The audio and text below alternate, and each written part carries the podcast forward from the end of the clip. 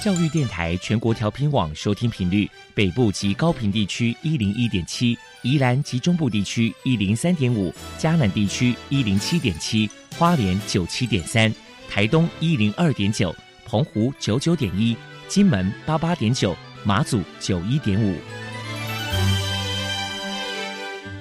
爱是包容，爱是牺牲，爱是分享，爱是服务。因为爱，特殊教育充满了无限的可能。关怀身心障碍同学的未来，用心倾听资赋优异子女的心声。欢迎老师、家长、同学们，大家一起加入特别的爱这个大家庭。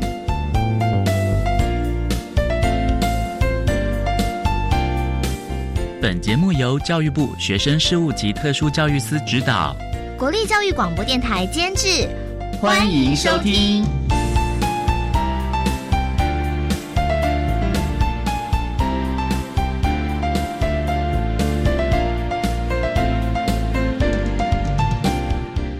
为爱，我们在空中相会，欢迎您再度收听特别的爱，我是小莹。这个节目在每个星期六和星期天的十六点零五分到十七点播出。在今天节目中，将为您安排三个部分。首先，在“爱的小百科”单元里头，波波将为你安排超级发电机单元，为您邀请高雄市学习障碍教育协进会的理事长杨乔一杨理事长，为大家介绍高雄市学习障碍教育协进会的相关服务，希望提供家长、老师还有同学们可以做参考。另外，今天的主题专访为你安排的是《爱的随身听》，为您邀请获得一百零九年优良特殊教育人员荣耀的台北市立天母国民中学自愿班的黄启娥老师。为大家分享寻觅最优势的学习策略以及技巧，谈国中教育阶段学习障碍学生学习的策略以及亲师互动的相关经验，希望提供家长、老师还有同学们可以做参考。节目最后为你安排的是“爱的加油站”，为你邀请践行科技大学资源教室的许汉仁辅导老师为大家加油打气了。好，那么开始为您进行今天特别的爱第一部分，由波波为大家安排超级发电机单元。超级发电机，亲爱的家长朋友，您知道有哪些地方可以整合孩子该享有的权利与资源吗？无论你在哪里，快到发电机的保护网里。特殊教育网网相连，紧紧照顾你，一同关心身心障碍孩子的成长。Hello，大家好，我是 Bobo。今天的超级发电机，我们特别邀请到高雄市学习障碍教育协进会的理事长杨乔伊女士，来跟大家介绍一下协会的相关服务。首先，我们先请您来介绍一下协会的服务项目有哪一些呢？其实我们协会啊，主要就是针对学习障碍的部分，可以免费的一个咨询服务。另外呢，我们就会跟学校或者是教育局合办有关学习障碍的一些演讲或者是活动，然后这些课程都是免费的。除了提供我们家长来参加以外呢，还有就是学校的一般特教老师，他们也会参加一起了解。这是我们大部分的。另外，我们自己本身也会开课，请特教老师来教导我们学习障碍的小朋友，面对课业上的一些处理对策，我让他们能够在学习上面能够顺畅一点，不要有太多的挫折。针对学习障碍的小孩，协会曾经举办过哪些活动呢？请您介绍一下。对于学障小孩的话，我们活动大概比如就是我们会有所谓的职业探索，像在国中升高中，还有就是高中快毕业的时候，我们都会有所谓的职业探索。那像国中升高中的时候呢，就是让他们知道说他们可能对哪方面是比较有兴趣的，就可以卷是高职的哪个科系，这样子帮助他们了解自己。然后像高中快毕业的时候呢，也会协助他们就业的部分，面试应该要准备什么资料，还有就是之后的职场，你大概会跑哪个方向，还是说要继续升学？这是我们主要比较多的活动。然后另外对于家长的部分呢，家长的话，我们就会请专家来教导我们。家长如何跟小孩沟通跟对话，让小孩愿意把心里的情绪或学习的状况跟家长讲，然后家长也能够比较了解小孩在学校的状况是否需要我们家长来协助。还有就是也会有一年一度的大会，那大会的时候呢，我们就会邀请出社会或者是大专生的小孩回来跟学弟妹分享国小国中。这整个一路的学习历程，然后到大学，或者是甚至是出社会之后，他们所面临的状况，来跟学弟妹分享这样子。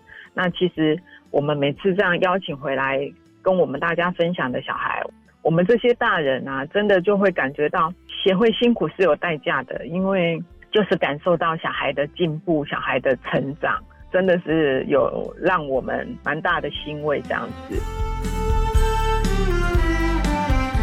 协会呢，曾经在去年的秋天举办了创意阅读营，请您介绍一下这个营队的课程内容，还有如何帮助学障生呢？其实学习障碍的小孩啊，对于课业的部分会比较没有兴趣，比较有挫折，所以一般的话就是比较少会去阅读，因为他阅读的时候看得懂字，可是他不了解字的意义。所以他没有办法阅读下去。那我们的这个创意阅读营呢，就是老师会借由影片，甚至是电影，然后这样播放，让小孩以看电影的那种心情来看这个故事。看完之后呢，老师会引导大家做分享，把看后的心得每个人做分享，然后进而就是会慢慢的带到可以写作，然后甚至是。因为观看这一部影片，他们觉得很有感，然后就愿意说：“哎，去买书或借书来仔细看书中的内容。”还有就是，我们也会把他带到户外去，跟大自然接触，然后去配合在影片中或书中的一些情境啊，或者是接触到的事物，这样子让小孩能够有更深刻的感受。接下来，请您介绍一下针对学障的家长协会曾经举办过哪些活动呢？除了会有家长跟小孩的一些沟通应对之外呢，家长我们彼此蛮常当送小孩来上课的时候，我们家长我们就会聚在一起，然后大家就会聊一下彼此的心路历程。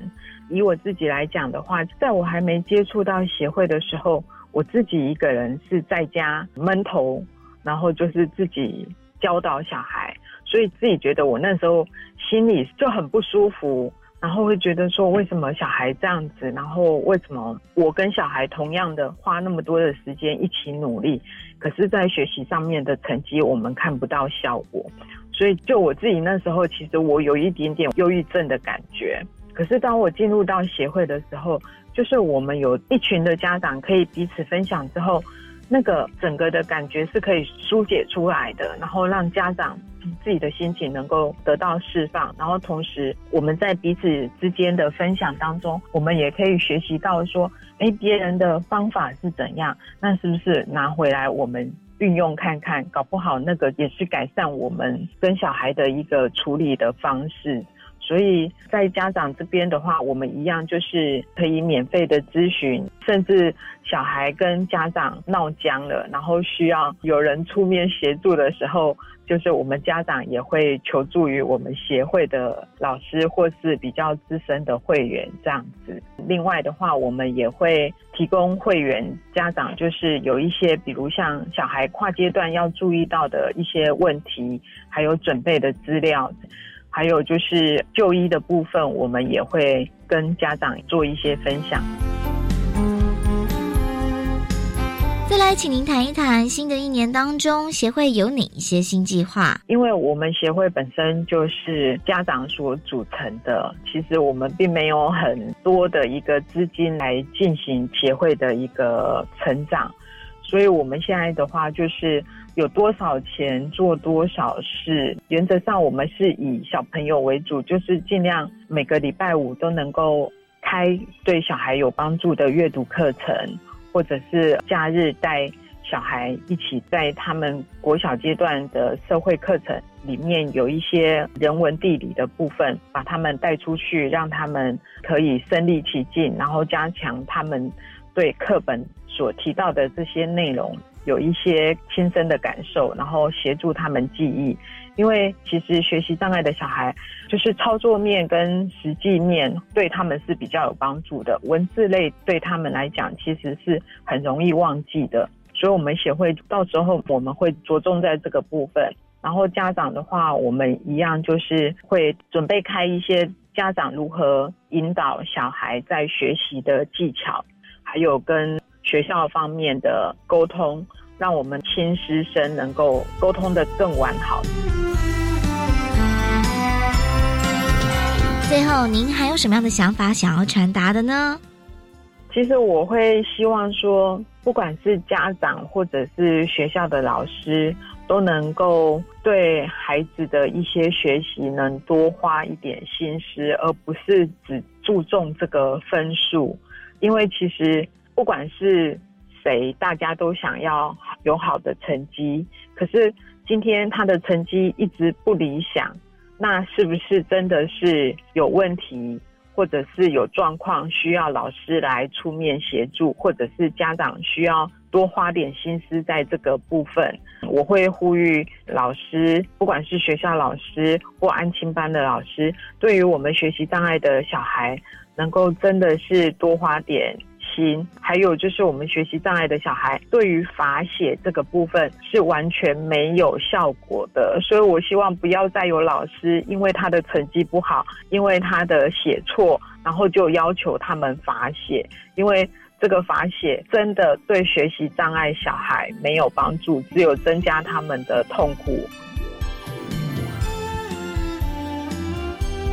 非常谢谢高雄市学习障碍教育协进会的理事长。杨乔伊女士接受我们的访问，现在我们就把节目现场交还给主持人小莹。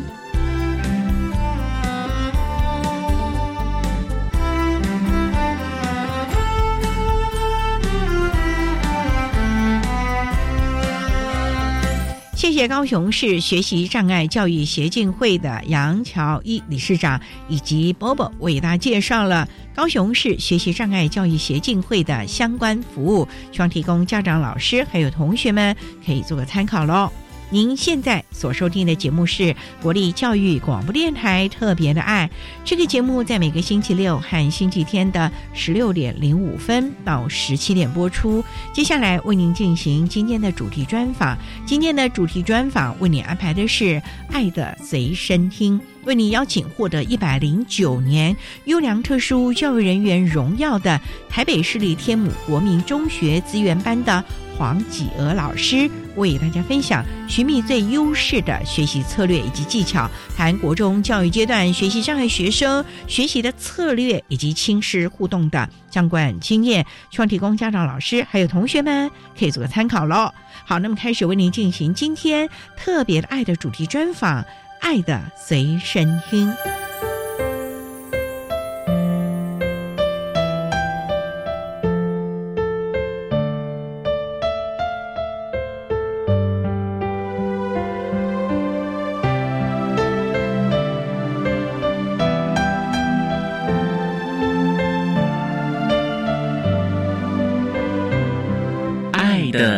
身听。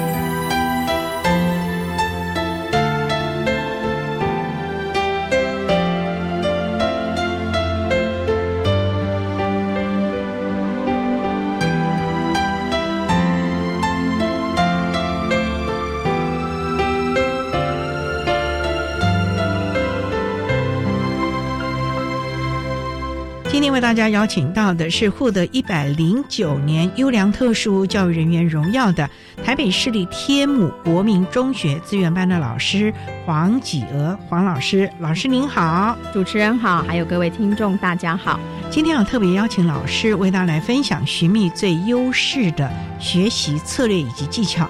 谈国中教育阶段学习障碍学生学习策略以及亲师互动的经验。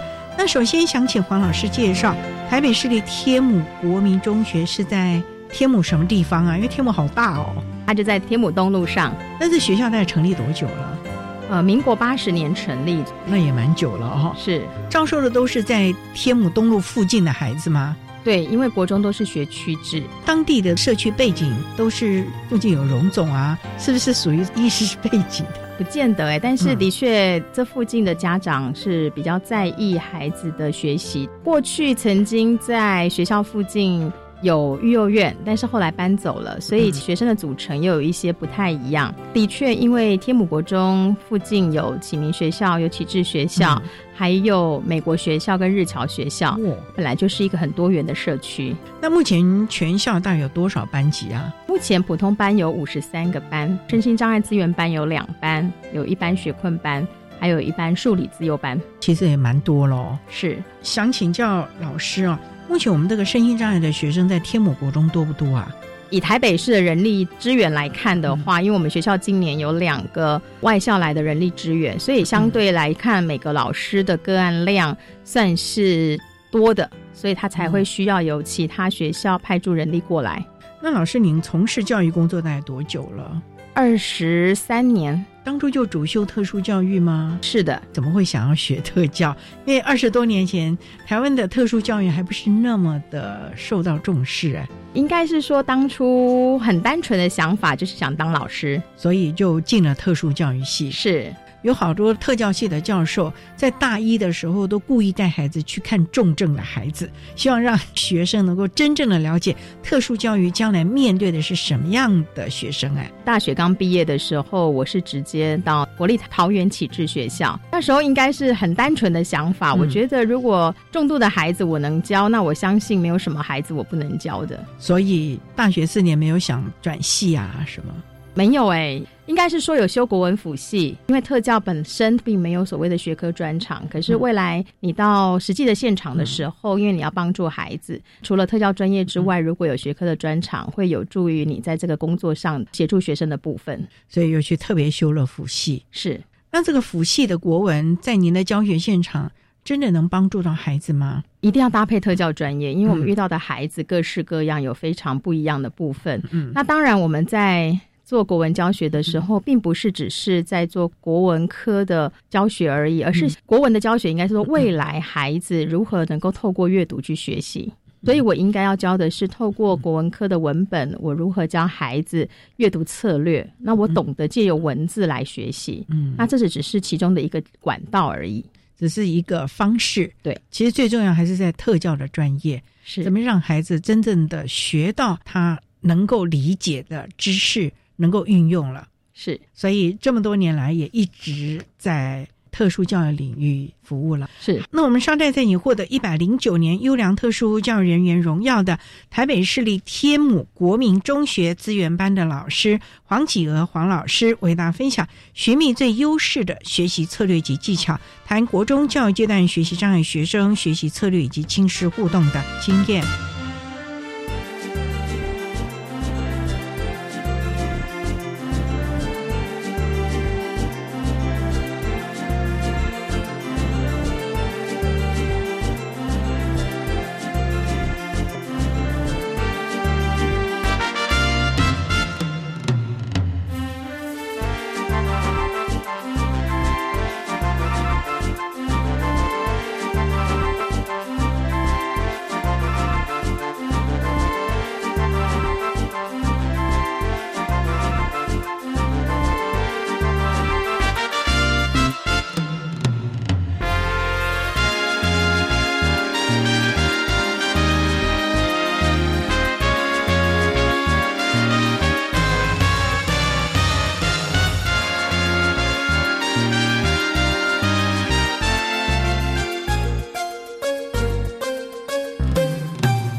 电台欢迎收听《特别的爱》。在今天节目中，为你邀请获得一百零九年优良特殊教育人员荣耀的台北市立天母国民中学资源班的老师黄启娥黄老师，为大家分享。寻觅最优势的学习策略及技巧，谈国中教育阶段学习障碍学生学习策略以及亲师互动的相关经验。刚才啊，黄老师为他简单的介绍了天目国中还有个人从事教育的机缘。那想请教，因为我们知道学习障碍有蛮多的类型，那在国中教育阶段的孩子，您会比较着重于他们什么样的能力呢？因为过去都在讲所谓的实用语文啊、数学啊等等。那现在好像有很多不同的策略在教育现场喽。应该这样讲，实用语文跟实用数学可能比较不是针对学障学生在设计的，因为我们的孩子他都在普通的班级里面接触的是一般的孩子，他未来升学要面对的会考也是一般孩子所要面对的。在这个过程里面，如何让孩子了解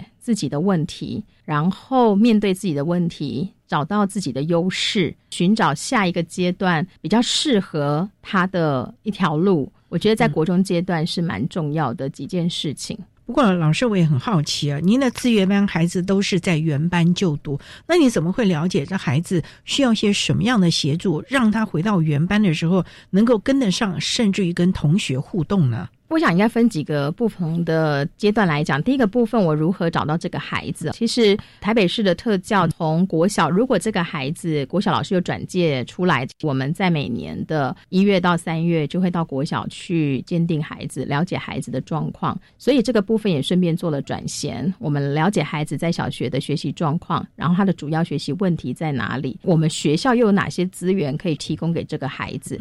所以一个部分是从他的问题。去看，那第二个部分是从这个孩子在升到国中之后，他会面对的问题，除了他的学习问题之外，可能还有其他一般孩子也会发生的问题，比如说人际的问题啦，或情绪上的一些状况。但是因为我们的孩子个别差异非常的大，也没有办法说学障的孩子一定会发生这样的问题。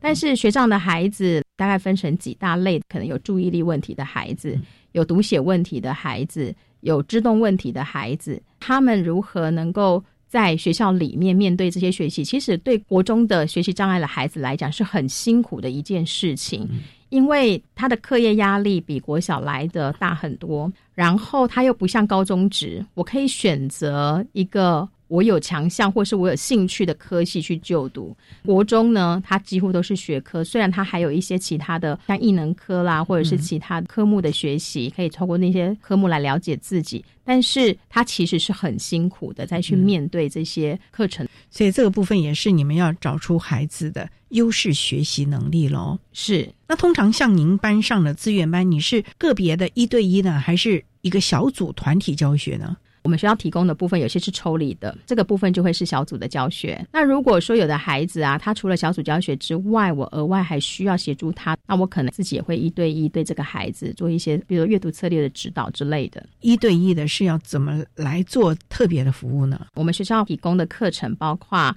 国文、英文、数学学习策略，学习策略里面又分注意力的啦，或者是一阅读策略的，还有一些像是动作机能训练这样子的课程。这些课程都是小组教学，额外的部分，我觉得它比较像辅导，比较不是既定的课程的上课。譬如说，我有一些孩子对于解题的部分，他需要老师的协助；那有一些孩子，他可能阅读上面他需要一些帮忙。这个东西有些部分我是透过课程，有些部分我是透过一对一的辅导去协助他的。所以还是要看孩子的状况，对，给予最适切的协助了啊。是。好，那我们稍待呢，再请获得一百零九年优良特殊教育人员荣耀的台北市立天母国民中学资源班的老师黄吉娥黄老师，再为大家分享寻觅最优势的学习策略及技巧，谈国中教育阶段学习障碍学生学习策略以及亲师互动的相关经验。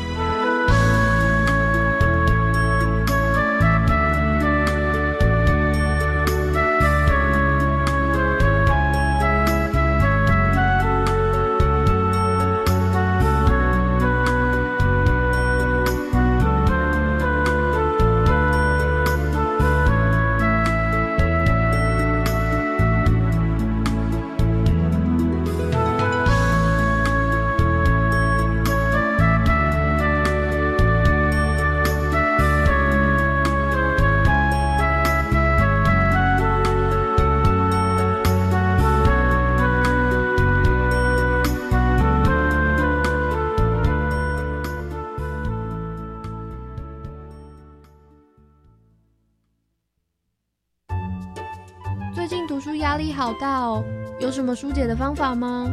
我听说画画有疗愈的功能哦。真的吗？会不会很难呢？别担心，画画也可以随心所欲，有一些画还号称零失败哦。三月二十四号中午十二点，在教育电台生动全世界粉丝团锁定校园 DJ 秀直播，和一竹、婉瑜、尼可老师一起用绘画疗愈身心吧。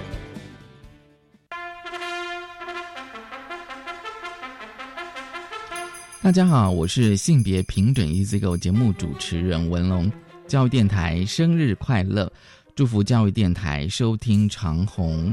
不管你是哪种性别、性倾向与性别特质，也请记得每周日收听性别平准 Easy Go。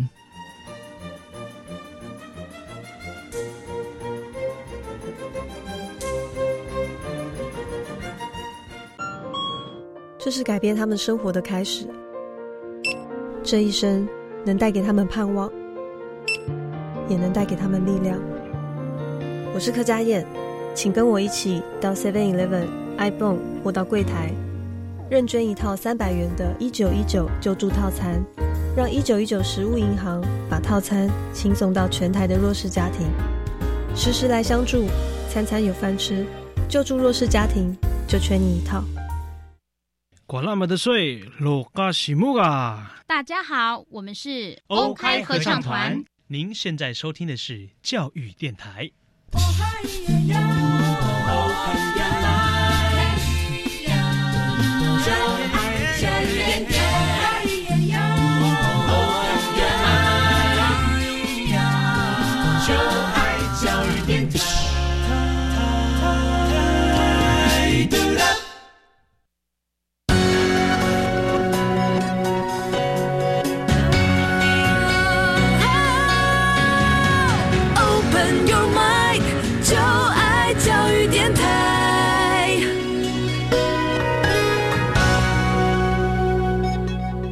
电台欢迎收听《特别的爱》这个节目，是在每个星期六和星期天的十六点零五分到十七点播出。在今天节目中，为您邀请获得一百零九年优良特殊教育人员荣耀的台北市立天母国民中学资源班的黄启娥老师，为大家分享寻觅最优势的学习策略及技巧。谈国中教育阶段学习障碍学生学习的策略以及亲师互动的经验。刚才在节目的第一部分，黄老师为大家简单的介绍了相关的资讯，以及针对我们学习障碍的孩子教学的重点还有策略。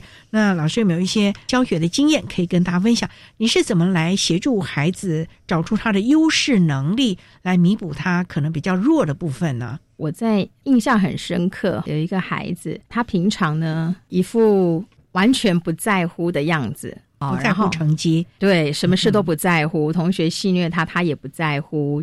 上课交作业，爱交不交的，包括来资源班也是每天就这样哈哈哈，作业也不太交。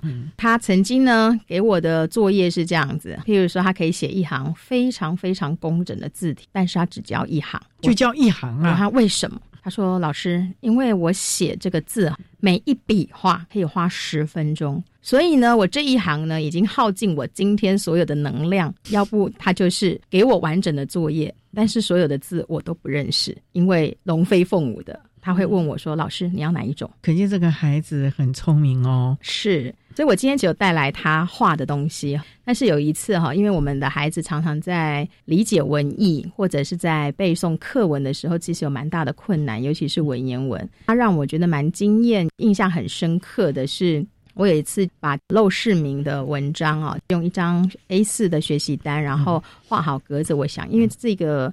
课文里面，它其实蛮有画面的，想教他们怎么背课文，然后让他们理解这些文艺。所以一句一句讲完之后，就教他们画。这个孩子画了让我非常非常惊艳的部分哈，就像山不在高，有仙则名，他就可以画出一个戴着斗笠的蓑笠翁吗？他就是可以在山上垂钓钓竿垂钓下来。山不在高，有仙则，只要有仙人居住，就有名气。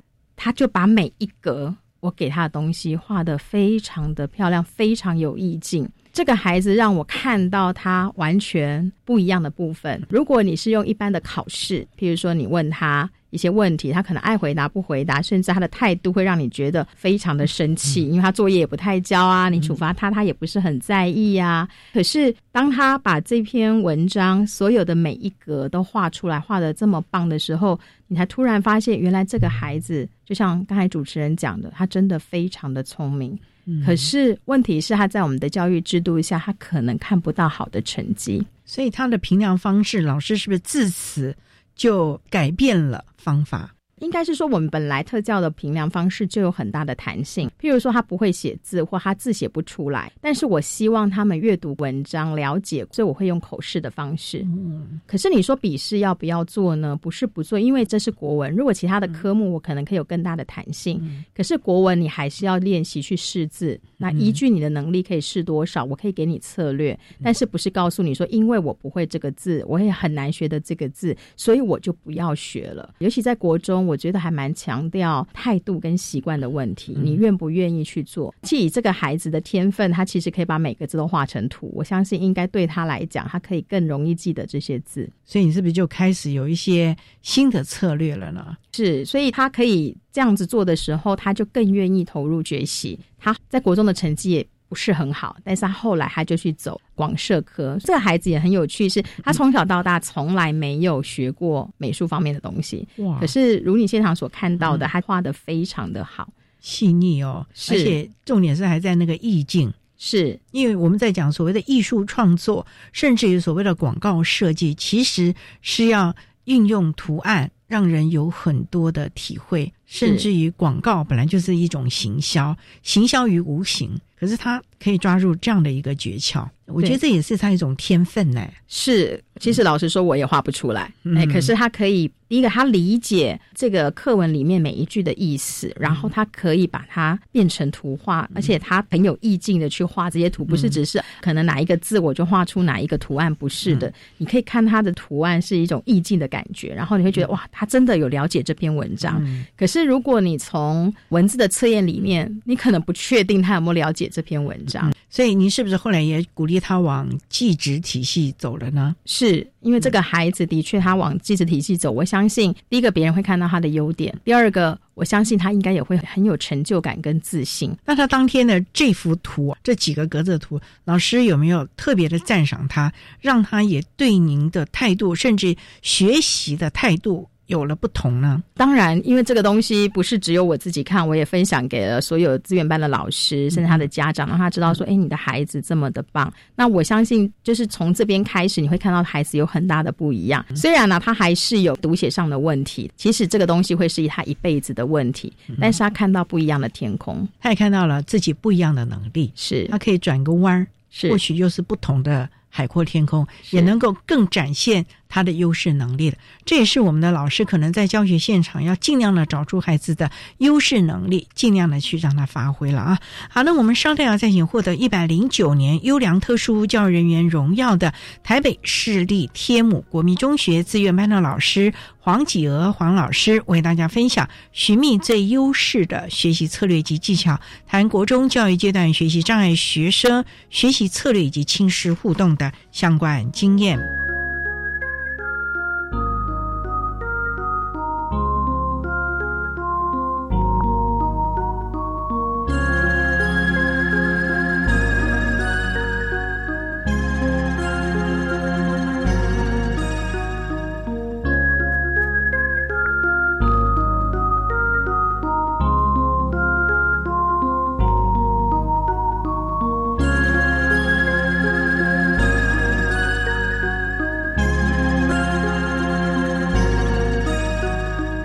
教育电台欢迎收听《特别的爱》。在今天节目中，为您邀请获得一百零九年优良特殊教育人员荣耀的台北市立天母国民中学资源班的老师黄启娥黄老师，为大家分享寻觅最优势的学习策略及技巧，谈国中教育阶段学习障碍学生学习的策略以及亲师互动的经验。刚才老师为大家分享了一个孩子用绘画。展现了文言文的意境，也让大家发现了他的优势能力。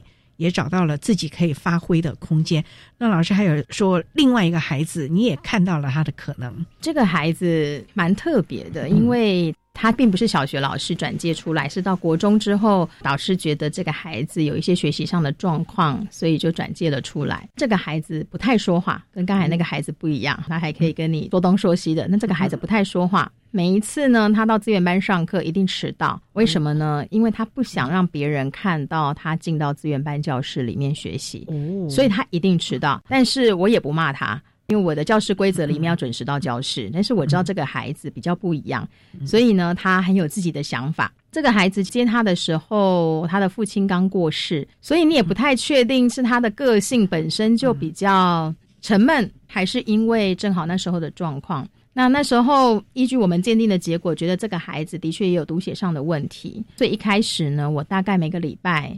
的早自习早一天，请他过来，我就陪他电脑打字，陪他电脑打字，也陪他聊天。不太好聊，因为他惜字如金这样子，所以呢，等一下我在分享后面的作品的时候，你会觉得原来他脑袋里有这么多的想法。因为这个孩子字写的不多，所以看不出他到底有什么样的状况，就陪他打字的过程，让他练打字啊，中打、啊英打。所以你会看到我那时候陪他每个礼拜练 b p m f 啊，怎么练啊，怎么拼啊，然后怎么打呀。因为其实有些孩子刚开始在练打字的时候，他觉得很挫折，因为我用写的比较快。可是用写，他可能品质或者是他要说的想法没有办法那么的清楚。好，那那时候要教他们作文，教他们怎么去表达自己的作文，因为他们印象最深刻的大概就是八年级的格数录影。那我就说，哎，那不然你们先画好了，画了之后你们说说看，说了之后我们再把它写下来。那那个孩子一开始是问我，你有没有黑色的纸？我心里在想，一般给图画纸白色的吧，怎么会给黑色的纸？他说那算了。啊，算了，也能怎样？就算他说有没有蜡笔，我说有，刚才就准备蜡笔给他，他就把整张白纸涂黑，哇！因为他要呈现的是格宿露营的萤火晚会，所以你可以看得到，他是用蜡笔把整个。白色的图画纸涂黑之后，写上他们的班级。你看，他这边有这么多的人，中间有个萤火，可以展现出其他视觉看到的那个东西。老实说，他也不是一个很会画画的人，可是这幅作品让我非常的震撼。那我说他是一个惜字如金的一个孩子，所以他很多想法我并不是很确定。那一直到他练习打字之后，有一次他写了一篇文章，叫做《我这样面对不完美》。哇！那自己的题目吗？这个是学校老师出的题目。那那时候我就让他来电脑打字嘛，就是用不同的方式来呈现。那时候他打完之后，其实我还蛮惊艳的。我讲一段他里面写的字好了哈，他的文句哦，人不可能十全十美，一定会有不完美的地方。但是我们能选择要用什么样的方法态度去面对。我总是被那些人瞧不起，因为我成绩没有他们那么好，也因为我的不完美。让许多老师放弃教导我。那时我低潮了一阵子，我失去了光明，在黑暗中不断的寻找答案。当我正想放弃时，我看见了微微的光芒。仔细一看，是一双发亮的双手，缓缓的靠近我。你从他的这段描述，哎，对，你可以感受得到一个跟我讲话可能没有两三句话的一个孩子，他在写他如何面对不完美。你看他的用字遣词。我失去了光明，在黑暗中不断的寻找答案。然后当他看到了微弱的光芒，你知道他在讲这一段的时候，我脑袋里面立刻有了画面。这些都是他打字打出来的，但是他还是没有段落，没有空两格。可是你可以看到，这个孩子原本是一个惜字如金的孩子，甚至他如果用手写，你可能看不出他可以写，因为他之前的作文你看不出他能够表达他什么样的东西。可是当你看到他的文字透过这样写了出来，你是不是会感受到这个孩子的思考？他的逻辑，他的想法，甚至他可以运用这么优美的文字来表达他这样面对不完美，很难得哎，也让孩子重新借由文字醒思了自己的内心，因为其实每一篇的文章都是由他自己的内在发挥出来的感受喽。是老师看到这个有没有再去跟大家分享啊？因为这个孩子话不多，但是你真的会感受到哦，原来其实我们有的时候常常只看到孩子的小小的部分，对。可是如果当孩子可以用不同的方式去呈现他脑子里面的想法的时候，原来是这么的丰富。所以老师啊，经由这两个孩子的表现，你看一个是用绘画，一个是用电脑打字的方式，其实您看到了孩子很多无限的可能，是是不是在您？您教学现场上更让您想尽方法要找出适合他的教学方法。应该说我们尽力而为啦。我想特教不是一件容易的工作，嗯然后尤其我们的孩子很多元，一直以来都是陪伴。您会看到这篇文章是我们努力了两年的成果，他也不是第一天他就可以写出这样的文字。你看我陪他陪了两年，陪他打字，每个礼拜一节课这样陪他打字，再加上就是说也要跟他建立关系，所以他并不是一开始就呈现这么好的成果给你看。嗯，所以其实那是点点滴滴累积起来的。那这个东西都需要很多的陪伴，很多的信任，对，然后跟孩子有这样的关系，然后他愿意配合你的脚步，或者是我跟他讨论之后，他可以做到的部分。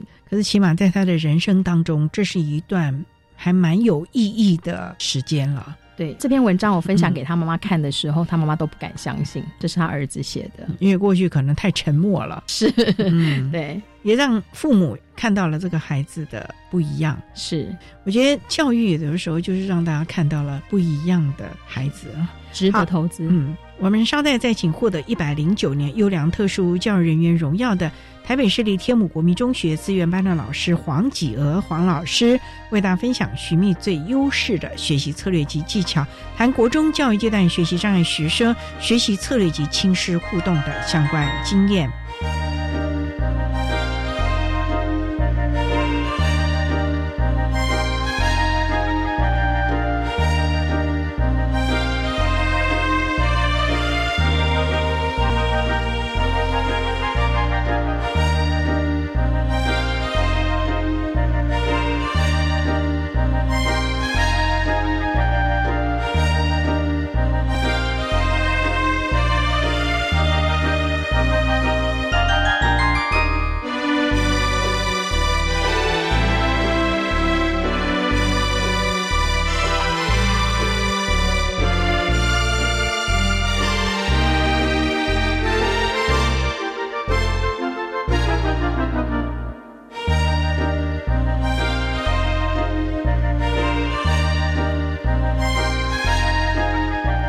电台欢迎收听《特别的爱》。在今天节目中，为您邀请获得一百零九年优良特殊教育人员荣耀的台北市立天母国民中学资源班的黄启娥老师，为大家分享寻觅最优势的学习策略及技巧，谈国中教育阶段学习障碍学生学习策略及亲师互动的经验。刚才黄老师为大家分享了两个孩子的学习状况，您提到了有很多的家长啊，尤其这两个孩子家长看到了孩子的成果之后，有点讶异，很讶异自己的孩子原来是这样，所以我们也看到了孩子有很多的可能，让我们的家长可能因为没有专业而忽视，或者是没有了解到。那在这个部分，你要怎么样让家长跟我们一起努力陪伴孩子呢？我遇到很多家长是很认真的，那他的认真可能在于真的是陪伴孩子整个学习的历程。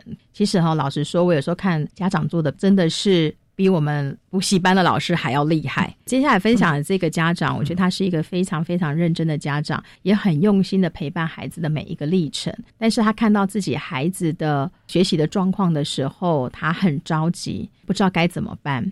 孩子当时也不愿意抽离到资源班上课，所以那时候我常常跟妈妈聊这个东西怎么做，那个东西怎么做，你国文怎么陪伴他，社会、历史、地理我们要怎么做。所以妈妈是非常认真，因为妈妈是家庭主妇，孩子去上学，她就在家里把每一科的笔记重点整理好，然后呢想好这边怎么教，那边怎么教。可是呢，我做的除了教家长怎么教孩子之外，其实我觉得更多的是当妈妈的支柱。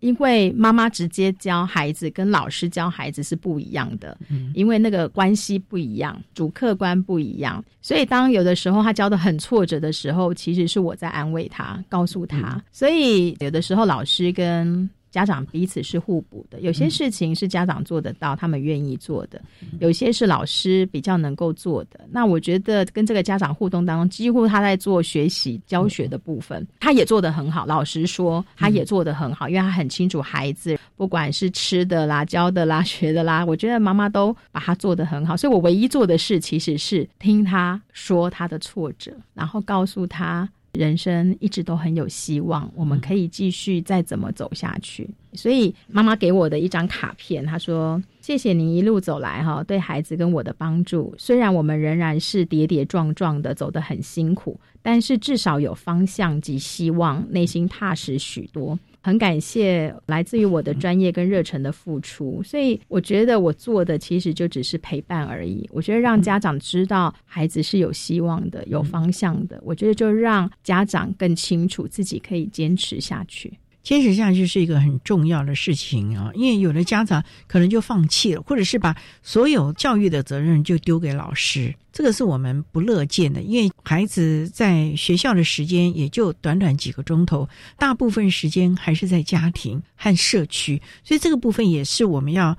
当家长的支柱，可是要怎么让家长认为你是真正陪伴他，而且是让他有方向？这个部分也是好大的难处和技巧哎，真心吧。其实你是很真诚的在帮孩子设想，你在做每一个策略、每一个决定的时候。我是很真诚的跟家长分享，为什么我要这样做，我这样做的原因是什么，它的优点是什么，也可能会伴随一些缺点是什么。我让家长很清楚，那他要做一个明确的决定，我们才清楚可以怎么样子合作。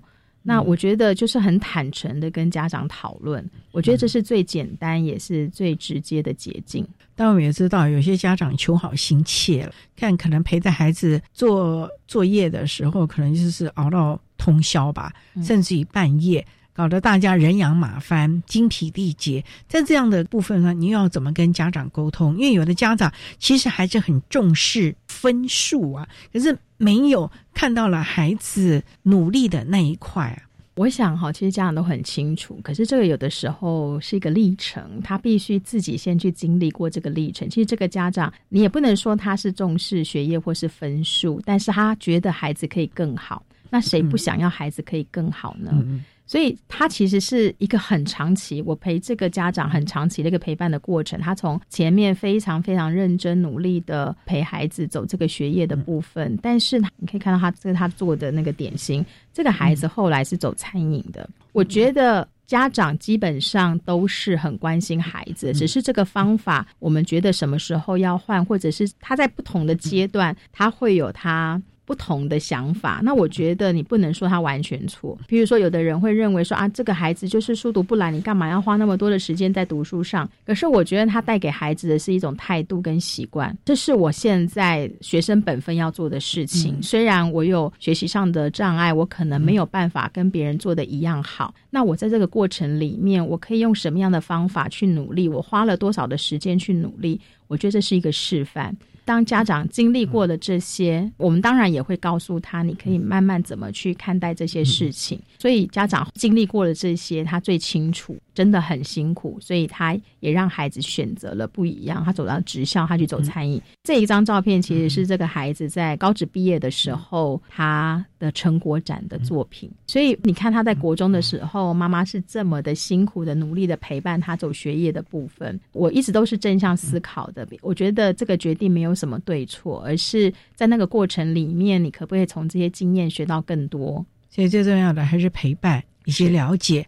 就像老师啊，你一直提到的，很多的孩子可能学这样的孩子，后来都走上了可以实际操作的技职体系，也在那里找到了自己的天空和可以挥洒的空间了。所以要及早的看到孩子的兴趣性向吧，而不是一味着跟着主流啊，或者是等等的随波逐流，而是真正的能够适性发展。哎，我再分享一个个案，完全不一样的方向。这个孩子他可以自己用一些很简单的东西做指尖陀螺。前几年还蛮流行的指尖陀螺，大概要好几百块，便宜的、贵的更贵了。他自己可以手动做出这个指尖陀螺，还会发光哦，可以旋转。这个孩子也会自己做手工书，他可以做出一本非常漂亮的手工书。当初这个孩子，我们也觉得他很适合。走技职类的体系，但是后来这个孩子选择了高中。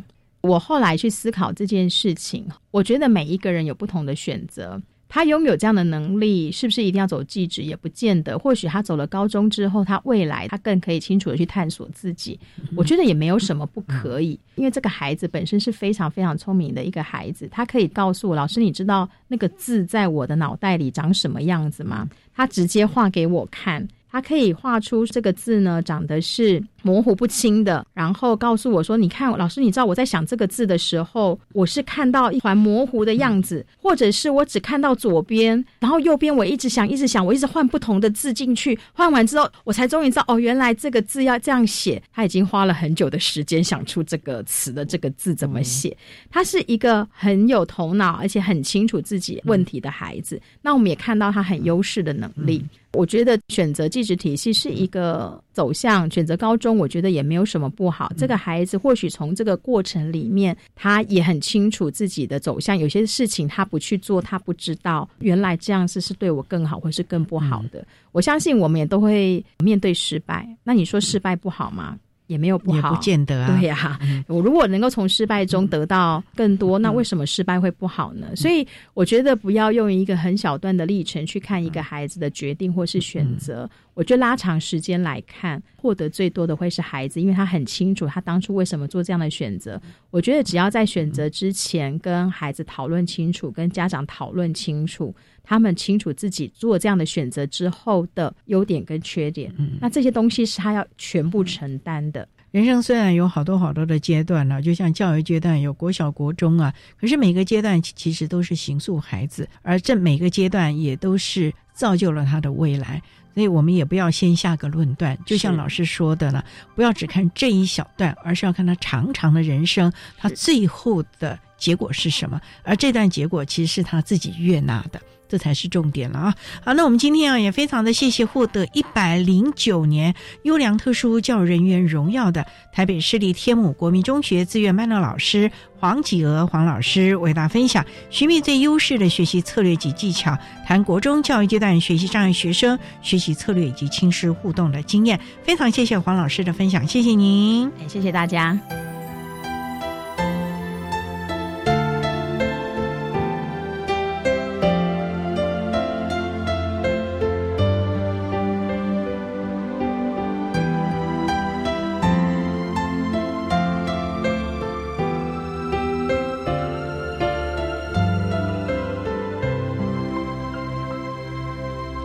且获得一百零九年优良特殊教育人员荣耀的台北市立天母国民中学资源班的黄启娥老师，为大家分享了国中教育阶段学习障碍学生学习的策略以及亲师互动的经验，希望提供家长老师可以做参考喽。您现在所收听的节目是国立教育广播电台特别的爱节目，最后为你安排的是爱的加油站，为你邀请践行科技大学资源教室的许汉仁辅导老师为大家加油打气喽。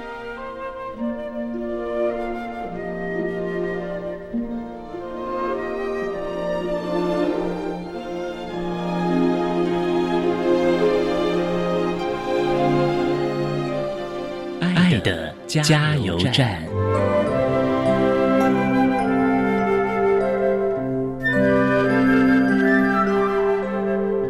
各位听众，大家好，我是建行科技大学资源教室的辅导老师许汉仁。针对高等教育学习障碍学习及辅导支持服务，所以我想先用一首席慕容的诗作为分享：从云到雾到雨露，最后汇成流泉。也不过只是为了让这世界知道，反复与坚持之后，柔水终成雕刀。这首诗其实是描写泰鲁阁的景色，因为泰鲁阁的峡谷它有一百多公尺深，两岸都是大理石。那是什么东西把它切出来的？是水。所以我们也相信，教育就像柔水一样，经过反复与坚持之后，柔水终成雕刀。经过我们反复与坚持之后，也可以让我们的学障学生学到他应该要学的一些能力。